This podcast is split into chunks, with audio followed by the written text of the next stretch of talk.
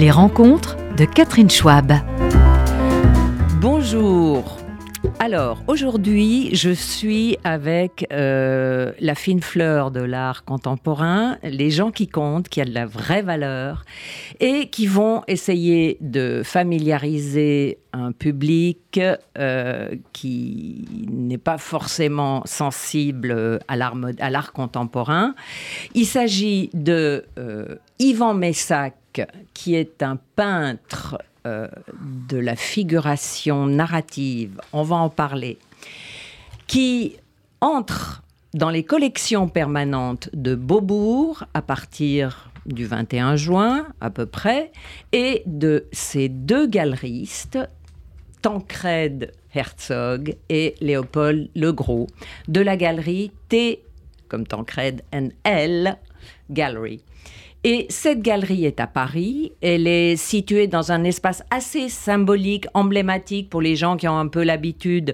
Euh, ça se trouve derrière le BHV, rue de la Verrerie, mais c'était la galerie de Patricia Dorfman, qui est une galeriste qui a beaucoup fait pour l'art contemporain et qui est une sommité. Bon. Aujourd'hui, donc, euh, Yvan Messac, vous avez euh, les honneurs de Beaubourg et il est temps. Euh, est-ce que euh, vous pouvez me parler de euh, la raison Qu'est-ce qui, pourquoi pensez-vous que Beaubourg soudain s'est réveillé pour vous introduire dans ces collections contemporaines? Catherine, je trouve que vous me posez une question un peu délicate. Oui. Parce que j'en ai conscience. en fait, pas tout à fait. Je, je crois que depuis très longtemps, le Centre Pompidou connaît l'existence de mon travail. Euh, certains des conservateurs l'ont reconnu aussi depuis longtemps. J'avais même réalisé une, grande œuvre dans les sous-sols du Centre Pompidou, à l'invitation d'un personnage déjà qui maintenant n'est plus au centre. Et je crois que le changement d'équipe assez récent a renouveler aussi le regard euh, sur ce qui se passait dans, l'art. Et tout d'un coup, euh, je crois les, les, plus hauts responsables, que ce soit le directeur du musée, mais aussi le président du centre, on dit, mais en fait, c'est curieux, nous n'avons pas d'œuvre d'Ivan Messac et on souhaiterait avoir une œuvre historique, tant qu'à faire. Voilà. Donc voilà, ça a commencé comme ça.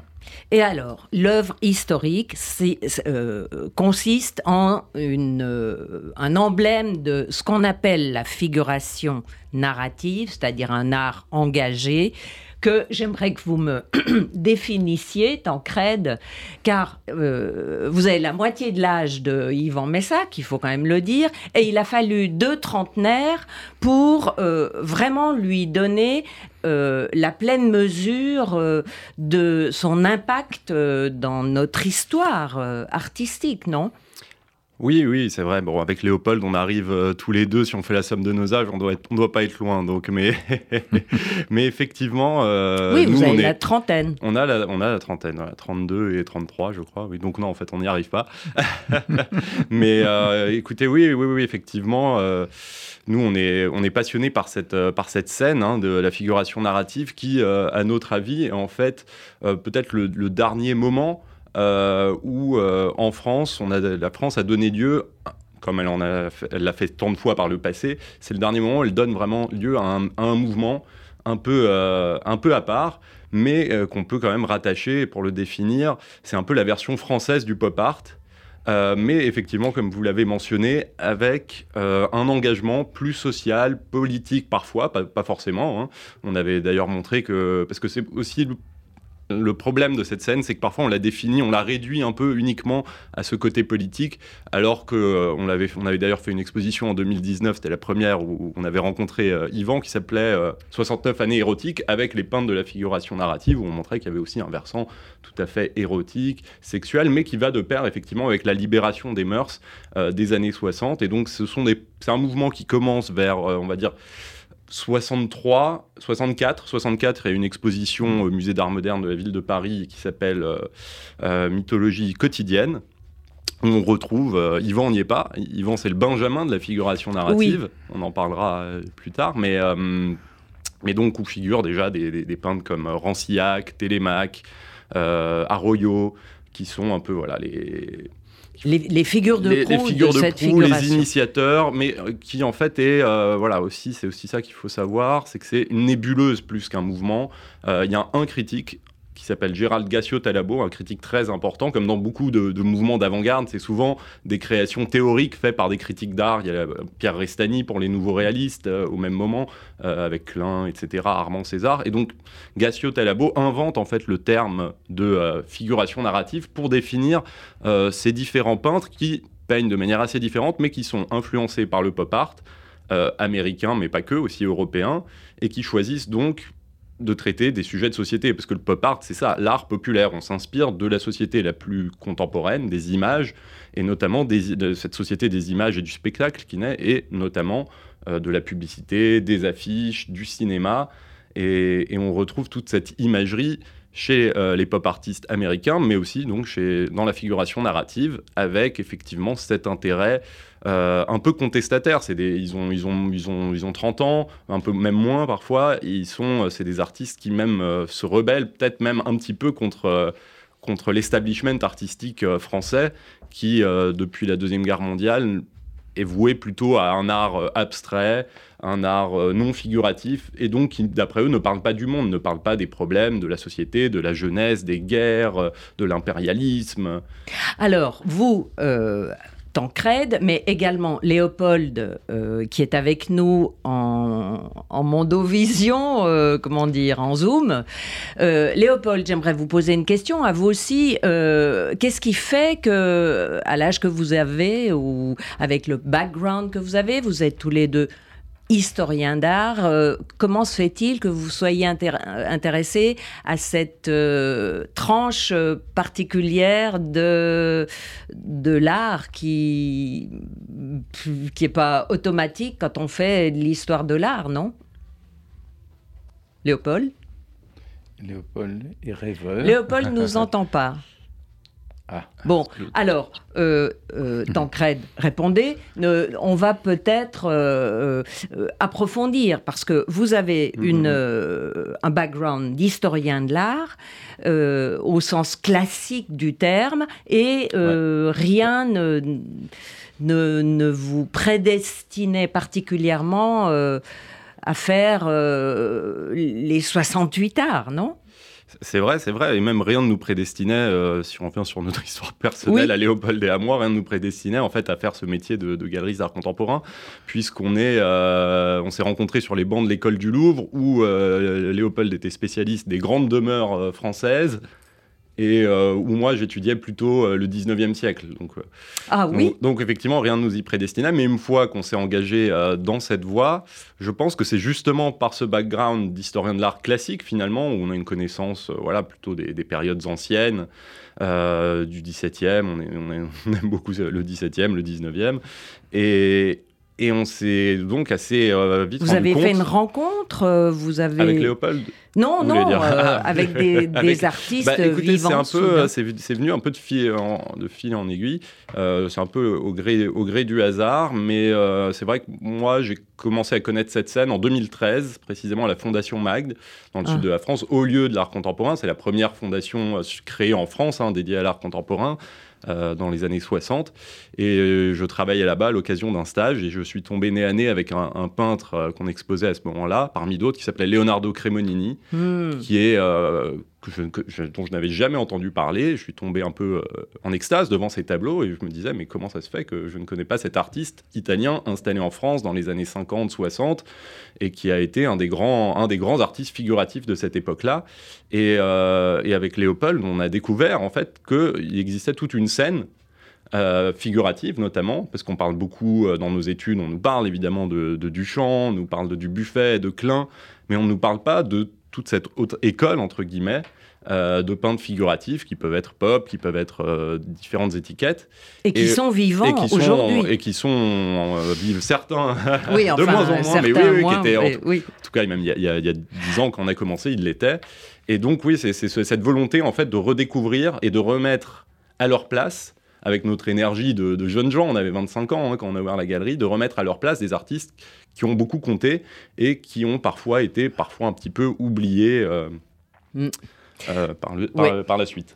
Bon, et euh, vous, Yvan Messac, euh, vous avez longtemps été le Benjamin de ce mouvement. Donc, regardez un peu comme le, gamin. Vous expliquiez ça le, soir de l'inauguration de votre rétrospective qui a lieu actuellement à la galerie TLL TNL à Paris. Euh, alors enfin, c'est votre heure, mais vous avez, vous, enfin, oui, bon, oui, oui, non, mais Catherine, je comprends très bien ce que vous voulez dire. Oui, j'étais le Benjamin et il se trouve que le temps euh, ne se modifie pas, donc je le suis toujours. Et... Mais, mais finalement, je suis un des rares survivants. Oui. Parce qu'effectivement, de ce mouvement aujourd'hui, malheureusement, beaucoup sont disparus parce que des gens nés dans les années parfois 20 et plutôt 30, disons, mm-hmm. et moi je suis plutôt des années 40 et même de la fin 40. Oui. Donc euh, ça m'a... Mais je suis allé au contact avec eux. Et puis, comme le disait euh, tout à l'heure Tancred, qui soulignait, je suis un garçon qui a eu 20 ans en mai 68, et donc je suis de cette génération qui semble concerner aussi la génération des trentenaires à cette époque-là, dont font partie pratiquement tous les artistes qu'on regroupe, regroupe, sous le disons, sous la figuration narrative.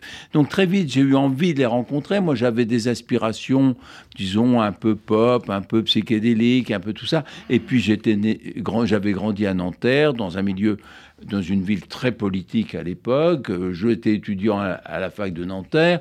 Donc, toute cette convergence d'intérêts m'amenait vers eux. Donc, je suis allé les rencontrer lors de la première exposition que j'ai pu voir au musée d'art moderne de la ville de Paris, parce que celle de la figuration narrative, la première dans laquelle tu fais référence, c'était au musée des arts déco. Ah. Mais au musée uh-huh. d'art moderne, la première exposition s'appelle Le monde en question, mm. et elle réunit pas uniquement ces mm. artistes-là, mais une grande majorité d'entre eux.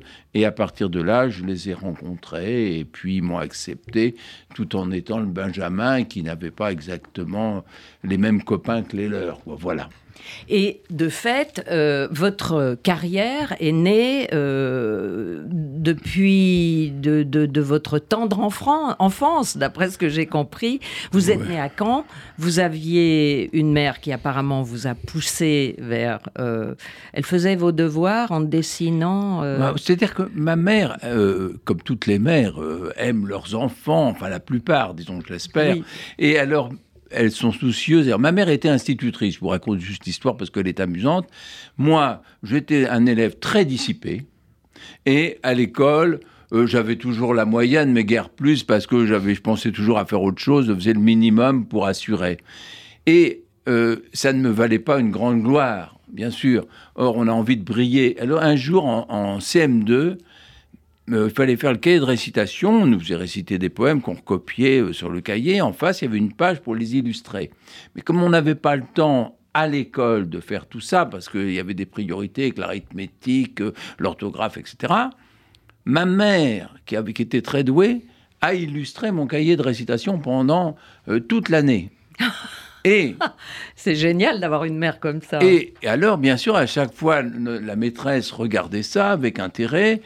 Et dit, mais c'est formidable, ben, bravo Yvan, vous êtes merveilleux et tout ça. Et à la fin de l'année scolaire, elle me dit, est-ce que euh, vous accepteriez que je conserve votre cahier? Et moi, évidemment, comme c'était celui de ma mère, et que j'en avais tiré de la gloire, parce que du coup, j'étais le garçon qu'on regardait dans la classe, celui qui avait un si beau cahier de récitation, et j'ai dit oui, bien sûr. Et là, je vous résume le temps, quelques peut-être 10, 15 ans plus tard, alors que j'étais déjà moi devenu artiste, le directeur de l'école, qui était le mari de, mon de l'institutrice, rencontre ma mère, qui elle-même était institutrice d'école maternelle, parce que la honte, c'est qu'elle était institutrice. Et alors, il lui dit, alors que devient votre fils ah, mon fils, il est peintre. Ah, ça ne m'étonne pas. Il avait un si beau cahier de récitation. Euh, est-ce que vous voulez, si vous voulez, il peut le reprendre Et quand ma mère m'a appelé pour me dire ça, j'avais honte je lui ai dit non, ma maman, c'est ton cahier, c'est pas moi. Et elle m'a dit mais pas du tout, etc. Ma mère, elle était convaincue, donc vous voyez comme toute mère. Donc je dis qu'elle m'a porté sur les fonds baptismaux de l'art. Oui. C'est comme ça que j'ai compris que c'était sympathique de faire artiste. Oui. Et, et de fait, euh, vous avez euh, fait une carrière assez. Euh, oui. Sans, sans, sans creux. Euh, puis-je dire, Yvan Messac. Et là, je regarde Léopold qui a l'air d'être revenu parmi nous depuis sa lointaine campagne. Léopold, j'ai une question pour vous. Comment fait-on, donc Léopold Legros de la galerie TNL, comment fait-on pour ouvrir sa galerie quand on a 25 ans, comme vous aviez vous, avec Tancred, et euh, sortir des salaires, réussir? Vous êtes allé parler aux banques, vous avez des parents qui vous ont avancé l'argent. Comment ça s'est passé? Alors. Euh, euh, bonjour, chère Catherine Pardon pour la petite interruption. Vous m'entendez Est-ce qu'on est? Oui. Alors, ça marche pas une question un peu entrepreneur. Est-ce que vous m'entendez là ou pas? Oui. Oui, oui, bien sûr. Alors oui, vous m'avez posé une question entrepreneuriat, un peu, hein, une question un peu d'entrepreneuriat. Alors c'est une aventure un peu folle. Avec, on s'est rencontrés sur un salon à Maastricht. On se connaissait un peu de l'école du Louvre et on s'est rencontrés ensuite sur une sorte de grande foire qui s'appelle la TEFAF, qui est la plus grande foire d'art au monde. Oui. Donc un endroit merveilleux. Puis là on s'est on s'est rencontrés, on est devenus amis. Et puis il m'a dit quelques mois plus tard, allez lançons une aventure un peu folle, une galerie d'art avec 10 000 euros. On nous avait prêté. Donc c'était une aventure vraiment, euh, comment dire, Dion qui avait envie de s'amuser. Et progressivement, on s'est professionnalisé, on s'est pris de passion pour des jeunes artistes à l'origine. Et puis ensuite, on s'est développé, professionnalisé au nez. Et euh, on a rencontré des artistes formidables. On a. Euh, Mais vous avez réussi à faire. Artistes historiques. Vous avez réussi à mmh. organiser des ventes, à faire rentrer de l'argent. comment financièrement les choses ont. On a eu la chance de on a eu la chance tout de suite de vendre assez rapidement des œuvres qui nous ont permis de continuer notre aventure. Euh, ni Tancred ni moi n'avions de fortune personnelle, comme c'est parfois le cas dans certaines galeries. Euh, donc il a fallu vraiment commencer avec euh, des moyens somme toute assez modestes. Et progressivement, au fur et à mesure des années, des rencontres, des idées surtout, parce que je pense qu'il faut avoir des idées originales. quand on avait 27 ans, il était assez inattendu de, nous intéresser par exemple à Leonardo Cremonini, qui est un des grands artistes un peu emblématique de notre galerie. Euh, il était inattendu de, par exemple, faire une exposition qui s'appelait 69 années érotiques, que Tancred a mentionné, qui rassemblait une vingtaine d'artistes de ce qu'on appelle la figuration narrative, que je qualifiais la pop art européen euh, et français en l'occurrence. Euh, et donc voilà, il, a fallu avoir des idées. Nous aimions aussi organiser des expositions dans des lieux un peu atypiques, comme le donjon de Vey, qui est un château médiéval absolument formidable dans lequel se trouve une collection d'œuvres d'art minimalistes euh, époustouflantes.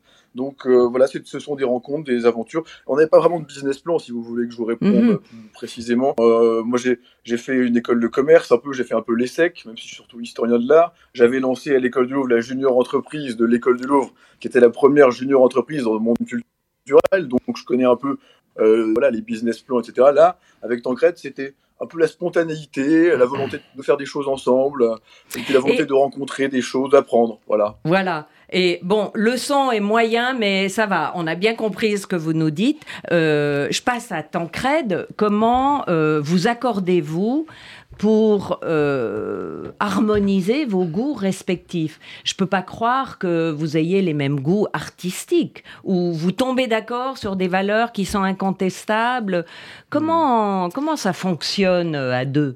Eh ben en fait, ça, ça fonctionne plutôt bien et ça fait huit ans qu'on est encore, entre guillemets, je dirais, ensemble. Comme quoi, euh, l'amitié dure souvent plus que, que l'amour. Parce que euh, non seulement on est amis, mais on est aussi amis, amis par le goût. Donc oui, il se trouve que, et je pense qu'effectivement, c'est pas banal et que c'est très rare, mais on a la chance d'avoir le même goût, dans le sens qu'on a, de mon souvenir, hein, on ne s'est jamais disputé sur moi je veux faire telle expo, moi j'aime tel artiste. Évidemment, on en discute, mais euh, disons qu'il y a une euh, communauté euh, de, de, goût, de vision. et ça, effectivement, c'est pas toujours le cas. Mais on a certaines, certainement certaines voilà, je connais certaines, certains artistes un peu, un peu mieux que Léopold. Léopoldo en connaît d'autres mieux que moi.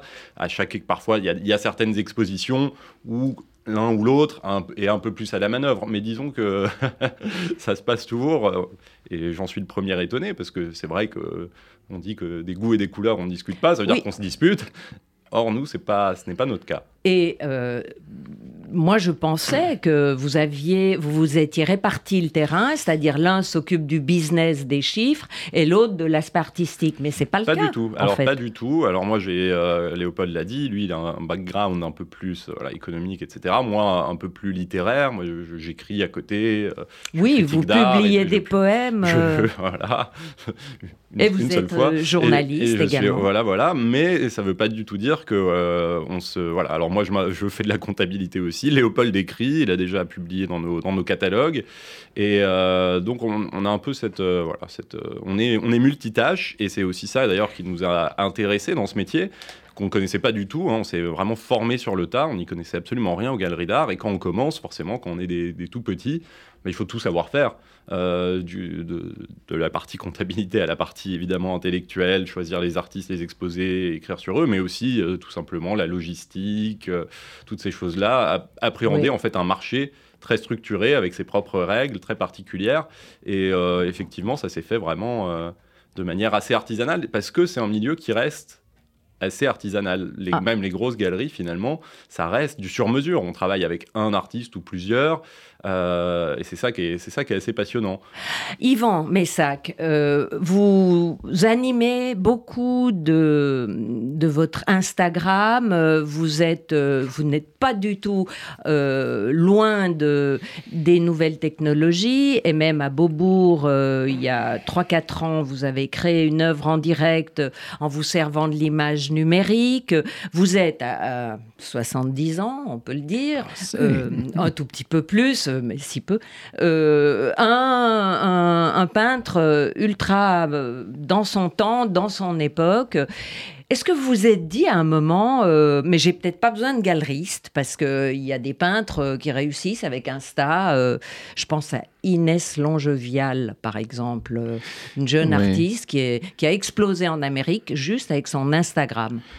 Alors, bon, il faut dire que je vois que mes deux galeristes n'ont pas cherché à faire d'abord carrière ou des business plans. Alors je pense que notre, ça pourrait être un handicap parce que moi non plus. Mais j'étais pas rentré, euh, j'étais pas devenu artiste pour gagner de l'argent d'une part.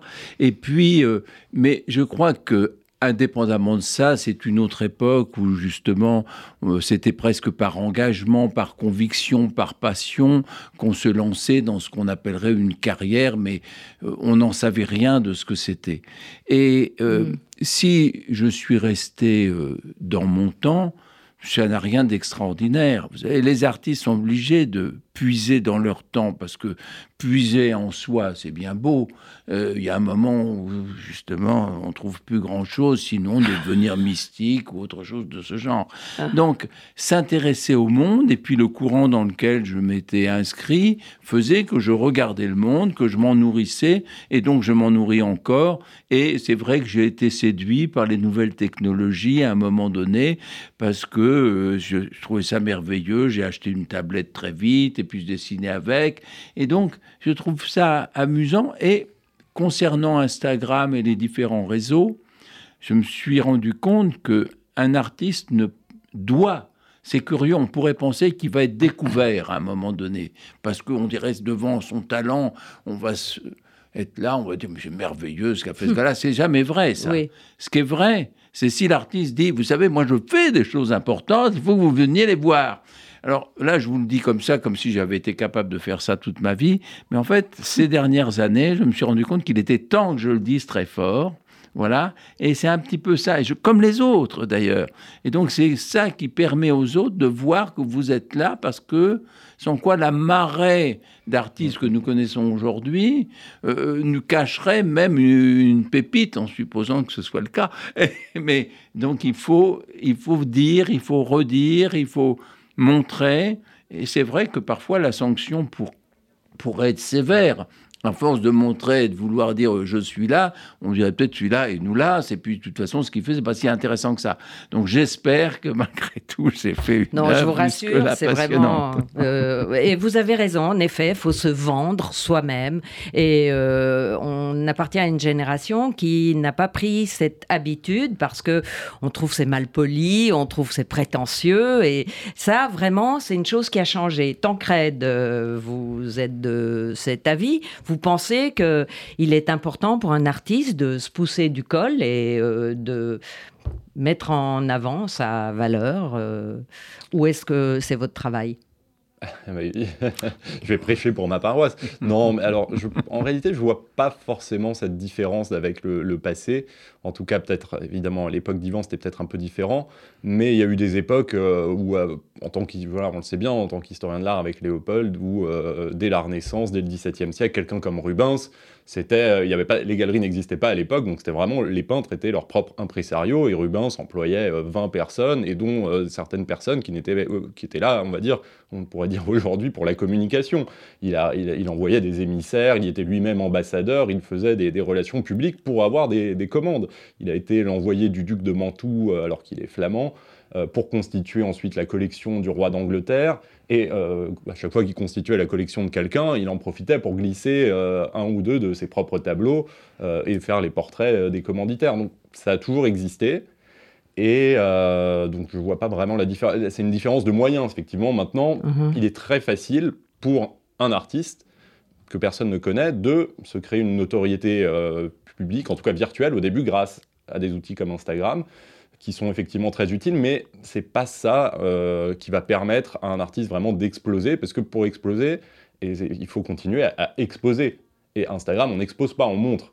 Et l'exposition, elle se fait dans un lieu. Alors c'est un musée, c'est une galerie, mais c'est pas l'artiste lui-même. Il faut évidemment, on peut faire des expositions à l'atelier, mais l'autopromotion, comme, comme le disait Yvan, à un moment, voilà, c'est quand même toujours bien de se fier à quelqu'un d'autre d'extérieur qui a un regard sur le travail, dont c'est le métier, et c'est pas forcément le galeriste. Ça peut être, euh, il y a des agents d'artistes, il y a des commissaires d'exposition, voilà. il, y a, tout un écosystème. Justement, alors parlons d'agents, parce que je m'adresse également à Léopold, euh, mais euh, je me suis laissé dire que les galeristes, tout comme les metteurs en scène, par exemple, n'aiment pas les agents d'artistes, n'aiment pas avoir à discuter avec l'agent. Or, l'agent est quand même celui qui promeut et euh, fait le travail, euh, Léopold. Léopold ah. Léopold n'est pas là. Il m'a. Bon, Tancred, qu'en pensez-vous? Alors, est-ce vrai que vous n'aimez pas parler avec les agents et que ça peut être et je suis en train de me demander, enfin, je suis en train, pardon de vous interrompre, je complète juste ma question. Euh, je me demande si la sous-évaluation de la cote des artistes français n'est pas liée à ça, au fait que euh, les marchands n'aiment pas avoir affaire à un agent quand il s'agit euh, d'un artiste français. On n'a pas l'habitude. Oui ou non Parce que finalement, en fait, le galeriste, le bon galeriste, en tout cas, est l'agent, du, est l'agent de l'artiste, en fait. C'est pour ça qu'effectivement, parfois, on en est un peu méfiant, parce que ça rajoute un personnage dans, la chaîne qui, finalement, redouble un petit peu euh, le travail ah. du galeriste. Ensuite, ça dépend. Euh, tous les cas de figure sont différents. Euh, ça m'est arrivé, ça nous est arrivé avec Léopold de travailler avec, avec des agents et j'en vois parfois l'utilité. Par exemple, en ce moment, je on s'intéresse un peu à la, à la, scène contemporaine africaine. Et là-bas, il est vrai que c'est un particularisme local, la plupart des artistes se fient à des agents et qui s'occupent de tout, de tout le rapport avec les galeries, parce que, et là c'est justifiable, parce que c'est des artistes qui viennent de pays euh, très lointains, le Ghana, le Togo, qui souvent n'ont pas été en France, et donc ils ont, ce qui est normal, un petit peu peur de d'un coup se, se, se, vouer euh, complètement à une galerie qu'ils ne connaissent pas forcément. Euh, ils connaissent aussi le marché de l'art et pas structuré de la même manière là-bas, donc effectivement il y a des, y a des agents qui eux maîtrisent, qui, qui, maîtrisent les, voilà, les, les, les codes du marché de l'art européen, qui font, qui font, qui servent d'interface. Mais et est-ce que vous, Yvan Messac, vous avez eu envie à un moment d'avoir un agent qui parle pour vous, qui s'occupe de vos affaires, de Mm, Est-ce que c'est votre épouse euh, Non, non, Catherine, alors sûrement pas. Je pense que mon épouse ne veut absolument pas faire l'agent d'artiste, ni même la femme d'artiste. Elle veut être elle-même, elle a bien raison. Non, mais moi, j'ai jamais rêvé d'un agent d'artiste.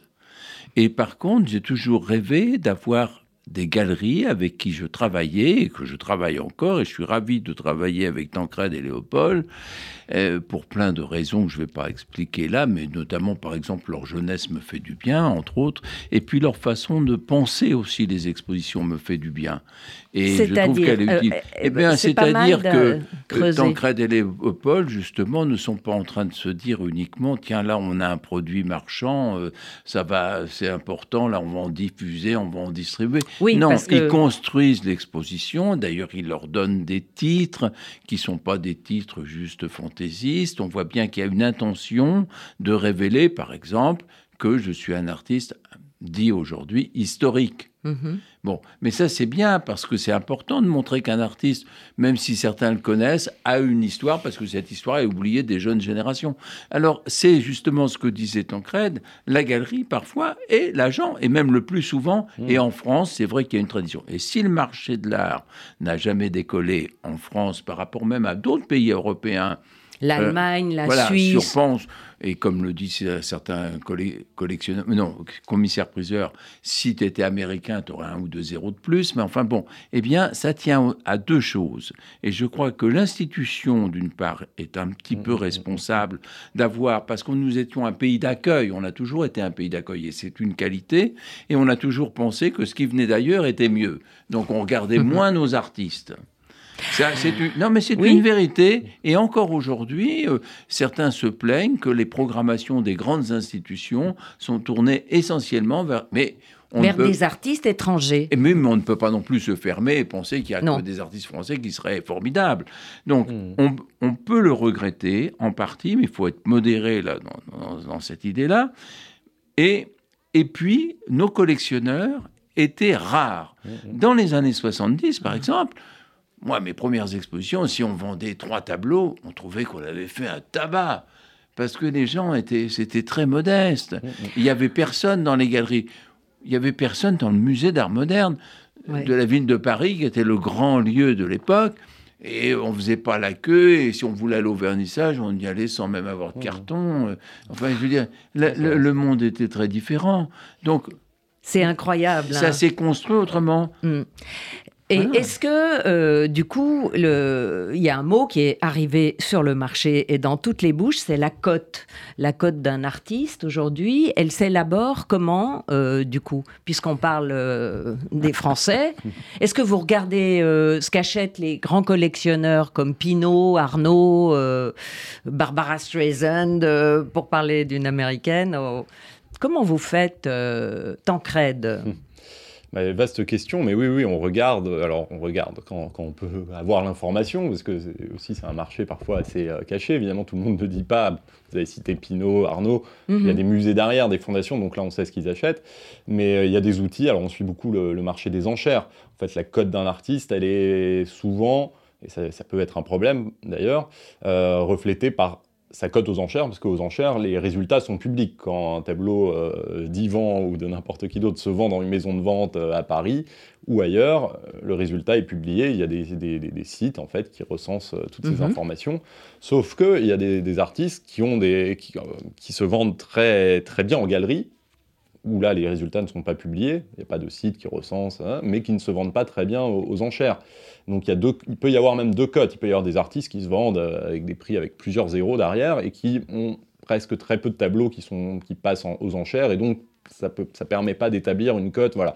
Euh, Parce que ce sont les enchères qui établissent la cote, selon un- vous. Non, non, non, justement, c'est, c'est- c'est- on a cette impression parce que c'est le seul endroit où les résultats sont publics. Mais Oui. justement, ce que, je, ce que j'explique, c'est qu'il y a, euh, il y, a des, il y, a, il y a la cote des galeries, parce que la plupart, du, une grande partie du marché de l'art se fait, en tout cas le premier marché, ce qu'on appelle le premier marché, c'est-à-dire les œuvres originales. Un artiste fait une œuvre originale, nouvelle, il va pas la passer en vente aux enchères. Les ventes aux enchères, c'est pour le marché secondaire. C'est qu'une fois que l'œuvre a changé de main, un collectionneur qui a acheté auprès d'une galerie ou auprès de l'artiste directement se dit tiens, je vais la vendre. Donc, Mhm.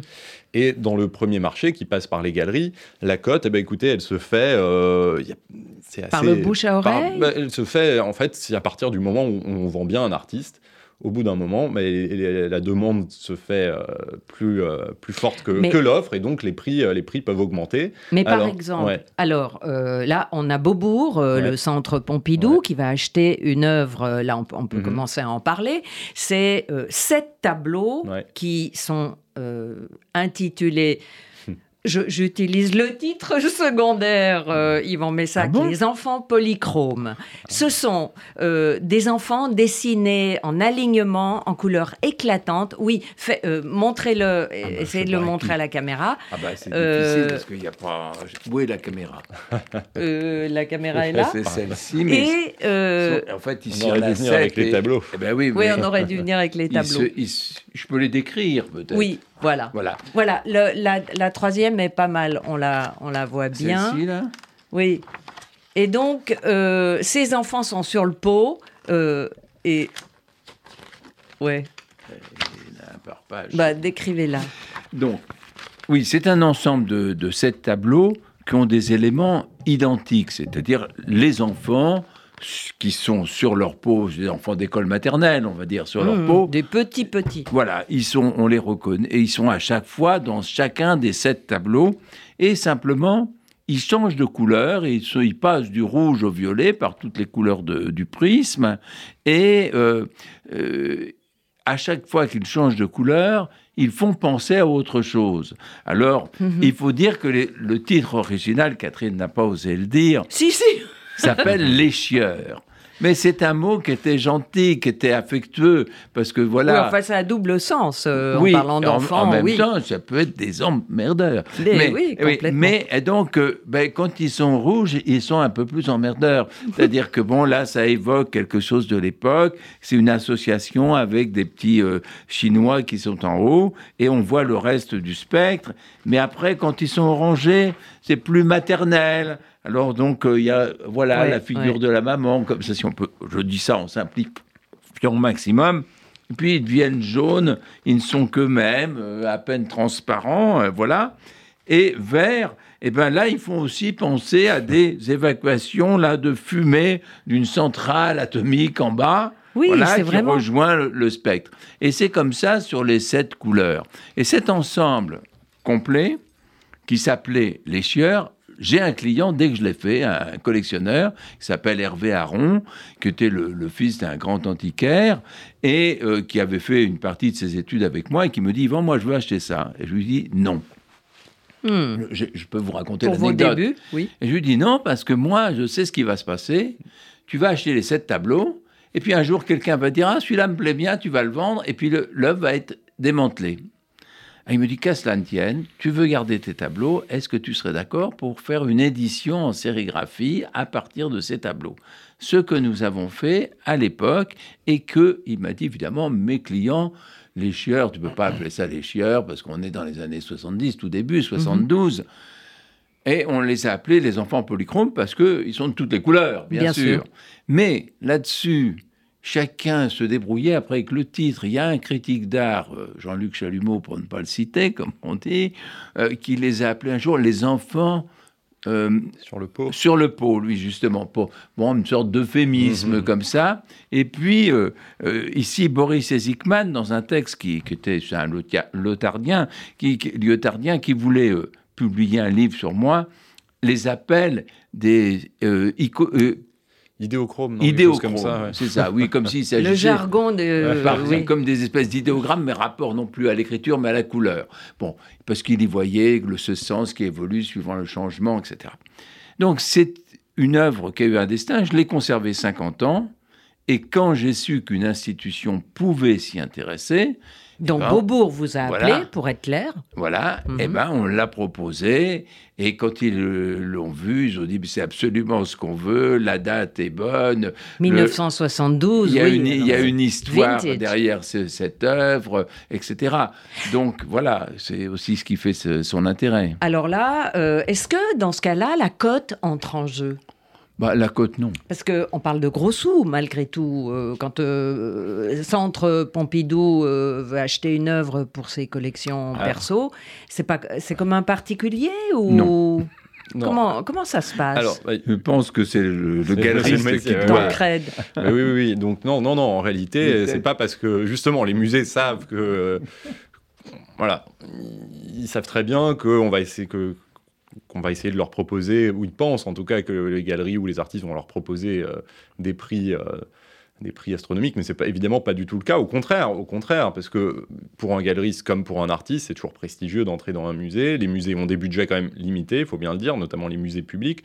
Donc au contraire, c'est plutôt euh, l'artiste et ou le galeriste qui font un geste. Et généralement, le prix de vente à, des musées est, très est fortement négocié c'est souvent le cas. Donc beaucoup moins, élevé que sur son marché. Ça, peut être, ça peut être ça, oui, absolument. Après, évidemment, ça dépend des, cas de figure et c'est souvent, euh, c'est là qu'on dit qu'on ne prête qu'au gros. Évidemment, quand il s'agit de, de, Picasso ou de Rothko, difficile. Là, les héritiers ou les propriétaires des tableaux euh, ne le lâchent pas pour moins de Par 1 ou 2 millions. Évidemment, pour des artistes, et notamment ces artistes français qui ont été un petit peu oubliés, un petit peu maltraités, il y a même le cas de figure. Et là, c'est vrai qu'il faut rendre grâce à la nouvelle direction du Centre Pompidou qui a un peu changé les choses. Jusqu'à il y a quelques années, parfois, il arrivait même que le Centre Pompidou exigeait euh, plutôt des donations carrément que l'artiste ou le galeriste donne le tableau en échange euh, de l'entrée dans les collections, peut-être d'une exposition dédiée à cet artiste, parce que euh, les, budgets étaient alloués à d'autres artistes. Les budgets sont toujours dépensés, évidemment, le musée fait son travail, mais c'est vrai qu'on privilégiait euh, certains artistes, souvent avec des prix bien plus élevés, et donc il y avait moins d'œuvres achetées, mais d'artistes peut-être plus connus. Et, euh, là, effectivement, il y a un mouvement où on complète finalement même un peu les, trous, hein, parce qu'effectivement, euh, il était quand même assez anormal qu'un artiste euh, comme Yvan Messac, parce que évidemment, comme la, comme, comme la BNF pour les livres, le Centre Pompidou a cette mission de représenter l'art en France depuis, on va dire, les, années de début du XXe siècle, et donc de refléter notamment les, ce qui se fait par les artistes français. Et il y avait certains trous euh, assez importants dans, cette collection et la nouvelle direction, ce qui montre finalement qu'il y a un mouvement général, hein, dont on fait un petit peu partie également avec la galerie, de revalorisation, de redécouverte. On n'est évidemment pas du tout les seuls euh, à s'intéresser à des artistes euh, comme Yvan. Il y a pas mal d'autres galeries, parfois un peu moins jeunes que nous, mais il y a également des jeunes qui voilà, reviennent un peu vers ce passé des années 50, 60, 70, du deuxième après-guerre, où, euh, dont, effectivement on connaît, nous-mêmes français, jeunes en tout cas, nous ne connaissions pas vraiment l'existence en dehors de Dubuffet, de Klein, de quelques grands noms.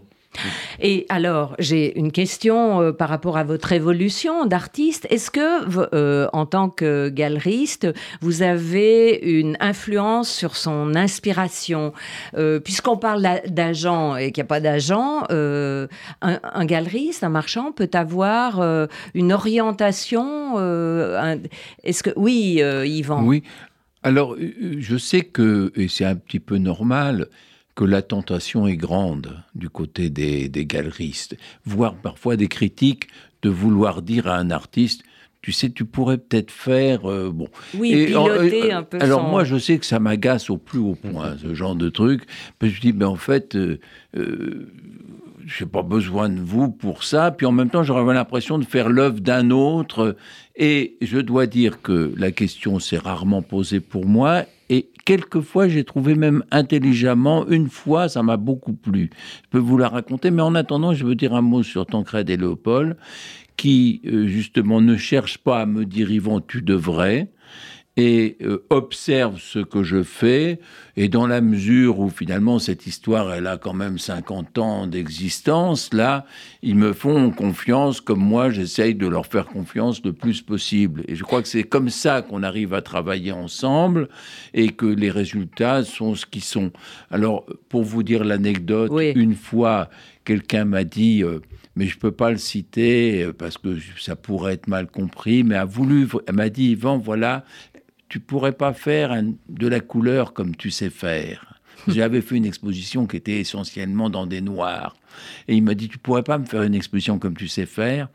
Et, euh, et puis il me disait certains sujets, surtout ne les aborde pas. Il m'avait donné une sorte de oh liste. Ça paraissait très restrictif. Mais comme c'était quelqu'un qui m'aimait beaucoup, j'ai dit, je me suis dit, mais en fond, voilà, que je suis comme euh, un réalisateur à, à Hollywood. les, producteurs me disent Tiens, Yvan, euh, écoute, tu veux, tu veux pas faire un film? Oui, bien sûr. Et alors, ce qui serait bien, tu peux pas faire un western, et puis alors, mets-moi John Wayne dedans, voilà. voilà. Et puis, avec tous ces ingrédients-là, toi, où tu dis, bon, ben enfin, dans le fond, qu'est-ce qu'il me reste à faire? Eh bien, il te reste à faire, toi, le petit chef-d'œuvre qui va vraiment fonctionner, tu vois. Mhm. C'est comme si... Euh, donc, c'est pas forcément... C'est très rare. Ce que je dis là est une qualité rare. Mais ça peut se produire. Et j'avais été très content. Je me suis comme un défi. Tiens, tu voilà du rouge, voilà trois pinceaux, machin, fais-nous quelque chose. Ben, c'est pas plus contraignant. Hmm. Non. Après, euh, vous avez eu dans votre carrière des virages importants, Yvan Messac, notamment vers la sculpture, où quand même, euh, après avoir créé euh, votre réputation dans la figuration narrative, même si vous étiez le gamin, vous aviez quand même une vraie réputation, une célébrité, vous partez en Italie et, enfin, vous commencez par faire des sculptures en, en carton et ensuite vous partez à Carrare sculpter le marbre. C'est ça. Ça, c'est un sacré virage. Oui, oh, on ne peut pas dire que ça m'a aidé euh, au départ dans ma carrière, comme on dit. Non, en gros, euh, c'est vrai que, étant le petit Benjamin de la figuration narrative, il y avait des moments où je me sentais pas euh, emmené, tout, on m'invitait pas à tous les, événements. Hein. C'était quand même le gamin, quoi, puisque j'étais pas leur copain. J'étais un artiste, un jeune artiste, mais eux, ils avaient 30, 35 ans, ils avaient des copains de 30, 35 ans, j'en avais 20, j'avais des copains de 20 ans. Mm-hmm. Quand je me suis senti, je me suis dit, mais peut-être me suis-je trompé c'était peut-être pas ma place. C'est peut-être la leur, et moi, qu'est-ce que je fais avec eux? Je me suis posé cette question, ça peut paraître euh, stupide, mais... Et je me suis dit, Yvan, arrête d'exposer, euh, travaille, on verra où ça te mène, oublie tout ça. Et petit à petit, sans que je m'en rende compte, euh, mon travail s'est transformé, est devenu assez abstrait, euh, a fait surgir des sculptures en carton, comme vous dites, qui d'ailleurs m'ont ramené sur la scène mmh. très fortement. Et j'ai connu un certain succès avec ça, qui a eu son malheur aussi, puisque euh, ça m'a entraîné. On m'a dit, ben alors on m'a proposer des commandes publiques. Là, il fallait être dans du dur, tout ça, ce qui, ce qui m'a amené ensuite en Italie avec le marbre. Et puis, je dis, le marbre, pourquoi pas? Je n'en avais jamais fait, ça n'a aucune importance, j'y vais, je me risque. Et puis, bon, par chance, je parlais la langue, etc. Il y avait plein de choses favorables. Jusqu'au jour où je me suis abîmé une épaule, j'avais déjà abîmé un coude, et donc mmh. je me suis retrouvé à revenir à la peinture et, et retrouver le courant de ma jeunesse pour simplifier le parcours. C'est pas tellement que je voulais être sculpteur, je voulais surtout pas être sculpteur. Tancred Ouais, moi, moi je, trouve en fait, et là, c'est là que c'est extrêmement intéressant. Euh, c'est là, et d'ailleurs, qu'on sort de ces, ces, ces, ces, chapelles, ces définitions figuratives abstraites, c'est que pour moi, il y a une logique absolue dans ce parcours d'Ivan c'est parce qu'il était peintre et qu'il a peint les chieurs, notamment, qu'il est devenu sculpteur. Parce qu'à force de le connaître, on s'est rendu compte que, euh, certes, la figuration narrative, le côté politique, il a fait beaucoup de tableaux sur euh, les guerres du Vietnam, les droits des, Amérindiens, des, choses très intéressantes, très importantes. Et mais en même temps, et engagé, mais en même temps, et les chieurs en sont la preuve, c'était aussi une réflexion de, de pur peintre, pas uniquement d'imagier ou de commentateur de, l'actualité, mais de pur peintre, à travers la signification de la couleur, la signification idéologique de la couleur. Et ça, c'est ce que montrent les chieurs. Hein. Quand ils sont rouges, il y a des enfants maoïstes. Quand ils sont verts, on pense à l'écologie. Donc, c'est en même temps, ils réfléchissaient à la signification philosophique pure de la couleur. Et donc, c'est ça qui le guide d'abord à faire les chieurs, donc avec des codes couleurs, puis à devenir pointiste, c'est un des rares peintres dans les années 70 qui a une période pointiste, donc à purifier de plus en plus la couleur, jusqu'à finalement devenir abstrait pour la libérer totalement. Et quand il devient abstrait, d'abord c'est des figures un peu en mouvement, des, des roues, des choses, et ça devient en fait finalement des choses en, trois dimensions, et ça devient cette sculpture. Donc il y a un vrai cheminement logique et c'est ça qui est euh, très intéressant aussi pour nous euh, qui ne sommes pas artistes, c'est de voir le fonctionnement euh, du cerveau d'artiste qui est beaucoup moins cloisonné finalement. et on peut être à la fois abstrait et figuratif comme l'a été Yvan, et tout en conservant une vraie logique, un vrai parcours d'artiste. Et ça, c'est ce qui est très intéressant chez Yvan, c'est qu'il y a une, des phases très différentes, des œuvres très différentes au cours du temps et qui se renouvellent toujours. Mais c'est mais il, faut, il faut, saluer quand même au passage d'autres artistes qui sont comportés comme ça. Par exemple, Elion euh, a une œuvre abstraite et qui est aussi importante, voire peut-être des fois plus mhm. séduisante et plus, plus, proche de moi parce que c'est quelqu'un en plus que j'aimais bien, donc je suis heureux de le citer, c'est Jean-Pierre Pincemin qui, est un, qui est décédé maintenant, mais qui était un grand artiste, un peintre, qui à la fois est devenu tout d'un coup figuratif, alors que lui, il était dans le mouvement de support surface, le, le, le grand héritier de l'abstraction des années 70, et puis qui a été sculpteur lui aussi. Et euh, donc, euh, il y a quelque chose comme ça. On n'est jamais seul. De parallèle, oui. Bon, euh, ce que je constate, on arrive à la fin de cette émission, Yvan Messac, c'est que vous gardez une modestie et un doute qui est vraiment craquant. Euh, vous êtes tellement sympathique, votre sourire est irrésistible.